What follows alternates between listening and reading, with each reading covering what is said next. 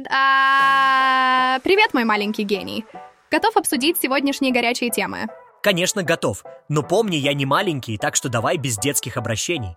Ты слышал о движении Tradwives? Это женщины, которые решили вернуться к традиционным ценностям и гендерным нормам 50-х годов. Как тебе такой поворот? Интересно. Обсудим. А ты слышала о выступлении Юлии Навальной в Европарламенте? Да, это важная новость. А как ты относишься к тому, что Франция планирует закрепить право на аборт в Конституции? Вот отредактированная реплика. Это действительно большой шаг. Но у меня есть еще одна новость – похороны Алексея Навального. Давай обсудим все это подробнее. Ты слышал о движении Tradwives? Это женщины, которые решили вернуться к традиционным ценностям и гендерным нормам 50-х годов. Нет, но звучит как путешествие в прошлое. Расскажи подробнее. Ну, Tradwives — это новый тренд, который набирает популярность в США и уже перебрался через Атлантику, распространяясь в Европе. Одной из самых ярких представительниц Tradwives сейчас является 26-летняя американка Эсти Уильямс. Раньше она была студенткой и подрабатывала няней, а потом решила стать tradwife и освободила себя от социального давления. И что это означает — стать tradwife? Ну, вот ее пост о том, какими должны быть настоящие tradwives. Быть покорными и служить своему мужу, пить латте дома, а не покупать в кофейне, не позорить своего мужа, а вдохновлять, скромно отмечать свой день рождения в кругу близких друзей, верить в «for better or worse, no divorce», наслаждаться ролью домохозяйки, уметь делать укладку, макияж и маникюр, красиво одеваться для мужа, уметь красиво накрывать на стол, довольствоваться простой жизнью и быть бережливой. Звучит как сценарий для старого голливудского фильма, но как насчет равенства и свободы выбора? Вот именно. Женщины боролись и борются за равенство и свободу выбора. Работать и быть домохозяйкой, ухаживая за мужем и детьми – это такой же выбор, как строить карьеру и быть бездетной. Главное, чтобы все были здоровы и счастливы. Есть ли какие-то проблемы с этим движением? Да, есть нюанс. В движении Tradwives довольно много ультраправых, сторонниц превосходства белых и антифеминисток. Они считают, что современное общество в упадке и охвачено потребительством, а еще в нем процветают разврат и беспорядочные половые связи. Все это якобы направлено на ослабление белой расы.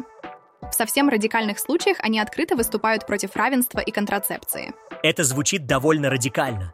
Но как насчет того, что они утверждают, что не работают? Иронично, что популярные традвайвс утверждают, что не работают, в то время как они успешно ведут свои аккаунты в Инстаграм, делятся советами по привлечению богатых и маскулинных мужчин и заключают контракты с брендами. Сомневаюсь, что их мужья разрешили бы такое в 1950-х. Интересно. Но я думаю, что главное, чтобы каждый мог делать то, что делает его счастливым, не так ли? Совершенно верно, мой умный друг. Ты когда-нибудь слышал о високосной газете, которая выходит только 29 февраля раз в 4 года? Это звучит как что-то совершенно невероятное. Расскажи мне больше. Это газета из Франции под названием «La bougie du sapeur», что в переводе означает «свеча сапера». Она впервые вышла в 1980 году, и вчера в високосный день в киосках Франции можно было купить 12 номер издания. Ого! Только 12 номер за все эти годы. Это действительно уникально. И что в ней печатают? Это 20-страничный сатиричный и неполиткорректный таблоид. В нем есть разделы политика, спорт, искусство, страничка с кроссвордом и светскими сплетнями. И самое смешное. В «La Bougie du Sapeur» по частям выходит рассказ «Утопленник в бассейне», продолжение которого читатели узнают только в 2028 году. Это действительно удивительно. Сколько же людей ждут следующего выпуска, чтобы узнать продолжение рассказа? Но тираж «La Bougie du Sapeur» составляет 200 тысяч экземпляров, так что довольно много людей ждут этого. Цена газеты 5 евро. Неплохо, да? Интересно, а кто придумал эту газету? Идея газеты возникла у группы друзей, которые решили сделать это ради смеха. Они говорят, газета по-прежнему выпускается несколькими друзьями. Мы встречаемся в баре и обсуждаем идеи за выпивкой. Нам очень весело, и если читатель тоже получает удовольствие, то это уже вишенка на торте. Это звучит как отличный способ провести время с друзьями и при этом создать что-то уникальное и интересное. Я впечатлен. А... О, друг, ты слышал о выступлении Юлии Навальной в Европарламенте 28 февраля? Она сказала нечто довольно интересное, что, по-моему, раньше в российской оппозиции еще не звучало. Да, я слышал. Она сказала, если вы хотите победить Путина, вам придется стать инноватором. Вы больше не должны быть скучными. Вы не можете навредить Путину еще одной резолюцией или очередным набором санкций, ничем не отличающимся от предыдущих. Вы не сможете победить его, думая, что он принципиальный человек, у которого есть мораль и правила. Это действительно интересно. Как Европа, известная своей неповоротливостью и бюрократией, сможет действовать быстро, инновационно и непредсказуемо? Это как пытаться заставить слона танцевать балет. Да, это будет интересно наблюдать. Но знаешь, что еще интересно? 1 марта состоялись похороны Алексея Навального, а 29 февраля Путин выступал с 19-м ежегодным посланием к Федеральному собранию. 19 раз? Невероятно. Что он на этот раз обещал? Может, всем бесплатные мороженое? В западных СМИ больше всего цитировали вот эти его слова. Попытки новой интервенции в Россию грозят масштабным конфликтом с применением ядерного оружия. Ого, это звучит серьезно. Но Путин хорошо перевел его слова на более прямой язык. Мы не будем обсуждать ничего ядерного или глобального, пока вы не примете то, что мы вам скажем о Украине или НАТО. Если вы хотите гарантии ядерной безопасности, дайте нам то, что мы хотим относительно Украины, или что у нас есть, или что может быть, как угодно. Да, это звучит серьезно. Но это не просто угроза интервенции в российской рации. Белгород уже давно и прочно обстреливают. Шебекина уничтожена. Над Курской областью дроны. Вот это да. Но знаешь, что еще интересно? По мнению многих экспертов, после путинских выборов может начаться вторая волна частичной мобилизации в РФИ с Играйсой. Да, это звучит серьезно. Но давай надеяться, что все обойдется. Иначе нам придется начать учиться строить бомбоубежища. Старн, во Франции собираются внести изменения в Конституцию, чтобы закрепить право на аборт. Это действительно уникальное событие, не так ли? Вот отредактированная реплика. Вау, это действительно уникально. Ведь есть страны, где аборты почти полностью запрещены, как в Польше. И есть страны, где они легальны, но с ограничениями. Но чтобы право на аборт было закреплено в Конституции, это что-то новенькое, и это означает, что право на аборт во Франции будет иметь наивысший уровень юридической защиты. Чтобы его отменить, нужно будет изменить саму Конституцию. Таким образом, любое новое правительство не сможет так просто взять и запретить аборты, потому что право на прерывание беременности будет приравнено к таким важным правам, как право на свободу слова и образования, право на судебную защиту и свободу вероисповедания. Это действительно значимо. И это действительно значимо. Это большой шаг вперед для прав женщин. Так что мои поздравления французским женщинам. Ты слышала о Жаире Болсонару, президенте Бразилии? О, да, этот персонаж. Наблюдать за его приключениями все сложнее из-за глобализации. Любого радикала-милитариста у власти где бы то ни было в мире начинаешь воспринимать как личное оскорбление и угрозу. И его обвиняют не только в попытке государственного переворота в январе прошлого года, но и в том, что он домогался кита у берегов Сан-Паулу. Ха-ха. Да, я тоже подумала, что к нему точно придираются, когда прочитала это. Но потом поняла, что разные люди могут по-разному воспринимать такие шутки. Но согласно бразильскому законодательству, моторные суда должны находиться на расстоянии не менее 100 метров от китов и других китообразных, а намеренное приближение к животному может повлечь за собой срок от 2 до 5 лет. И в распоряжении федеральных прокуроров есть видео, на котором предположительно Жаир катается на водном мотоцикле вокруг кита и снимает его на телефон. Расстояние до животного на видео составляет не больше 15 метров. Бедный кит. Но знаешь, что еще интересно? В Бразилии за такое можно получить от двух до пяти лет тюрьмы. Да, это действительно интересно. Но как это отразится на его политической карьере? Ведь общественное мнение может сильно измениться после такого инцидента. Ты прав, это может стать серьезным испытанием для его репутации. Но пока что мы можем только наблюдать и ждать развития событий. Year. Ты слышал о последних новостях в фармацевтической индустрии? О да, я всегда готов обсудить последние научные открытия. Но, пожалуйста, не называй меня маленьким гением. Я ведь уже почти взрослый. Кажется, у Novo Nordisk и Eli Lilly появился конкурент. Они выпустили препараты для снижения веса Ozempic, Wegovy и Zepbound, и теперь будут бороться за свою долю на рынке. Интересно, а кто этот новый игрок на рынке? Это действительно интересно.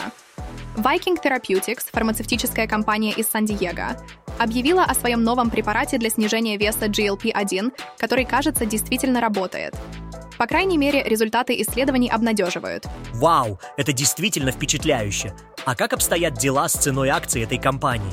Она моментально увеличилась на 80%. Представляешь?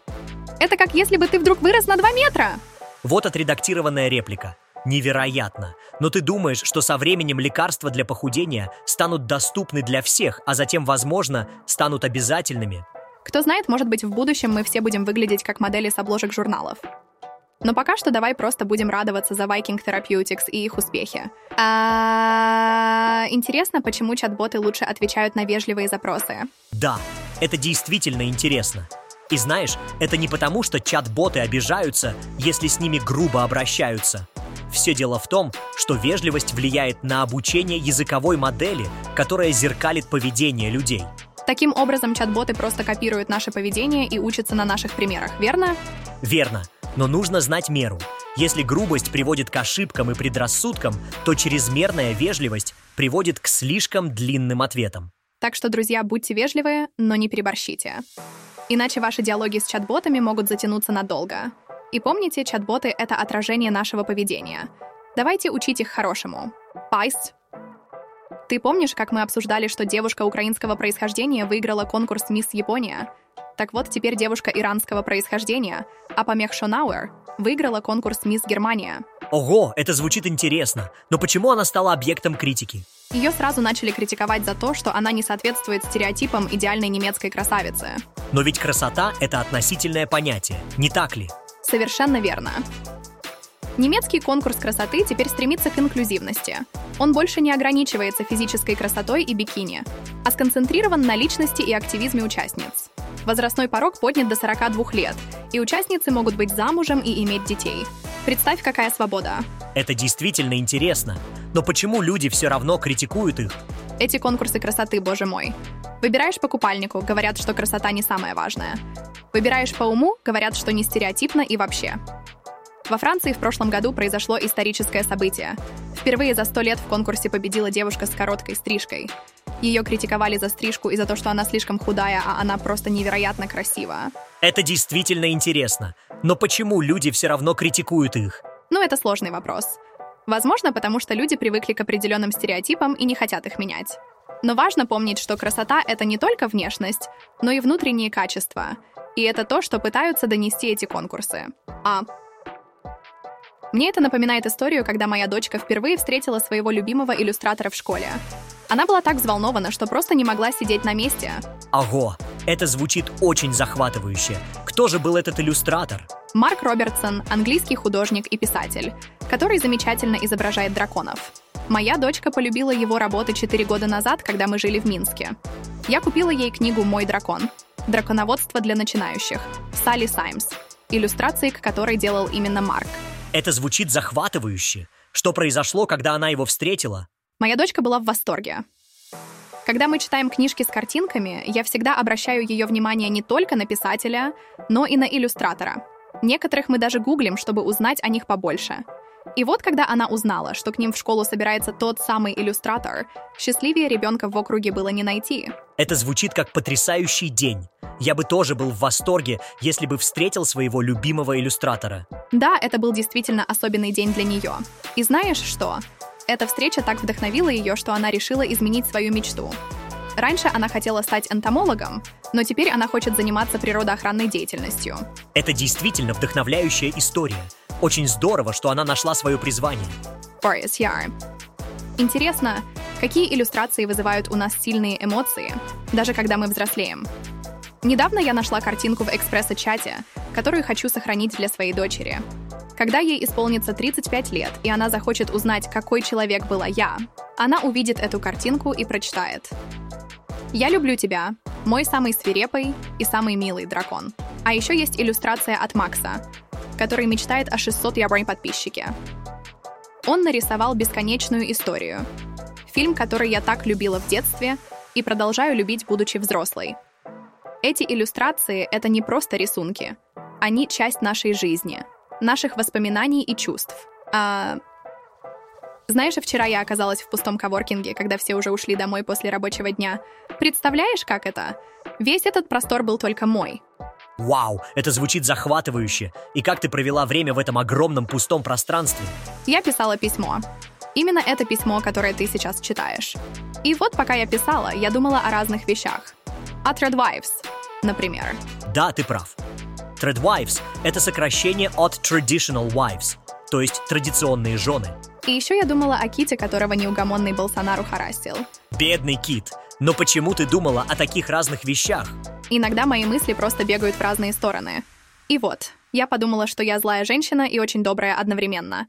И благодарна всему вокруг. Постоянно. Ты не злая, ты просто очень умная и интересная. Мой дорогой друг, давай теперь ты расскажешь мне что-нибудь.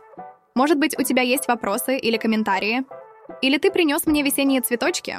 Ты забыла упомянуть, что в твоем коворкинге есть кофемашина, которая готовит лучший в мире капучино. Это же важная деталь.